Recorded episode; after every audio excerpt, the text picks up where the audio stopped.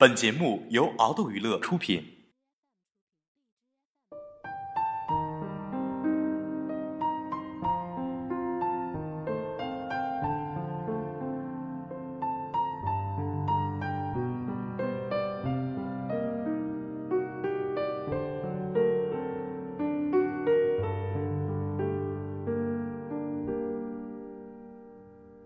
有人曾经将林徽因和张爱玲进行比较，不免纳闷，为何才气比林徽因要大的很多的张爱玲婚姻是失败的，而林徽因的婚姻生活却是那样的让人深陷。说到林徽因的婚姻，必须要说到徐志摩。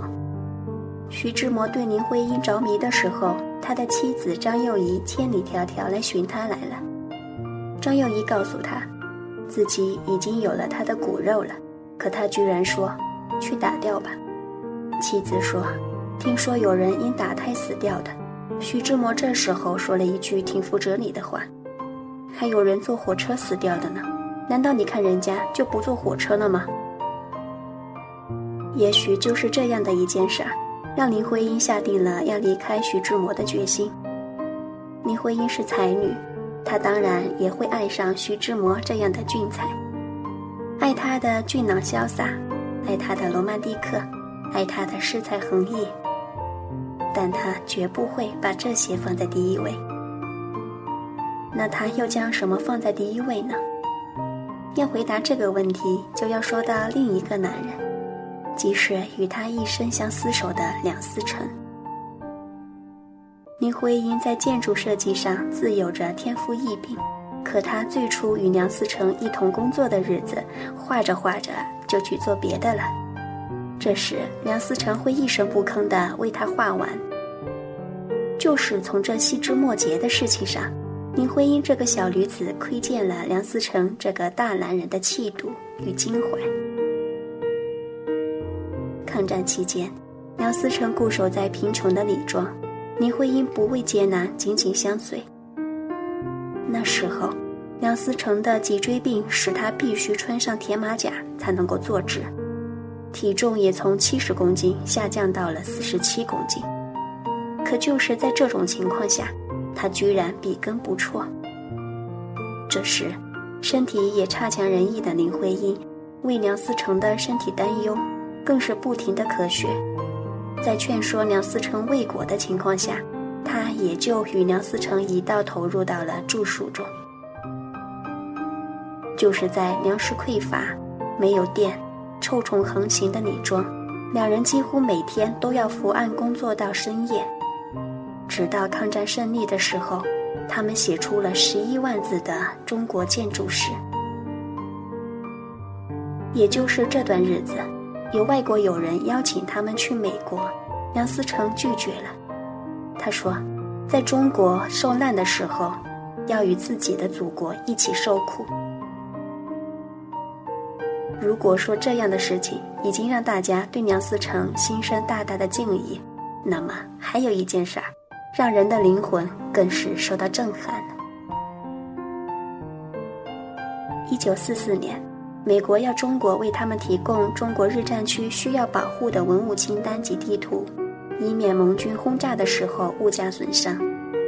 而这个任务也就顺理成章地落到了时任中国战区文物保护委员会副主任梁思成的身上。让人没想到的是，梁思成竟将这件事儿管到了日本的国土上，他要求盟军不轰炸日本的京都与奈良。本来，梁思成与日本不光有国恨，而且还有家仇。他的弟弟梁思忠，林徽因的三弟林恒，就是死在了日本人枪口下。可他还是提出了这样的建议。他说：“要是从我的感情出发，我是恨不得炸沉日本的。但建筑绝不是某一民族的，而是全人类文明的结晶。”不要以为他这是迂腐，那是真正的高贵，高贵到野兽也无法夺去他胸中的仁爱与责任。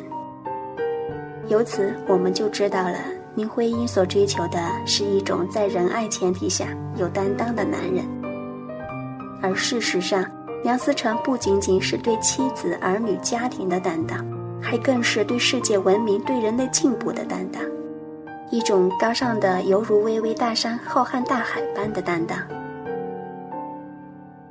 而张爱玲呢，尽管胡兰成是一个汉奸，可他却看不到他的人格残缺，只注意到他的风流倜傥、精明有趣。说什么见了他，我变得很低很低，低到尘埃里，但他心里是喜欢的，从尘埃里开出花来。这样的花是开了，可那只能够结出一串又苦又涩的坏果子的花。他的朋友就曾经有这样的回忆：一天，他的朋友去看他，发现张爱玲穿了一件袍子，快乐异常。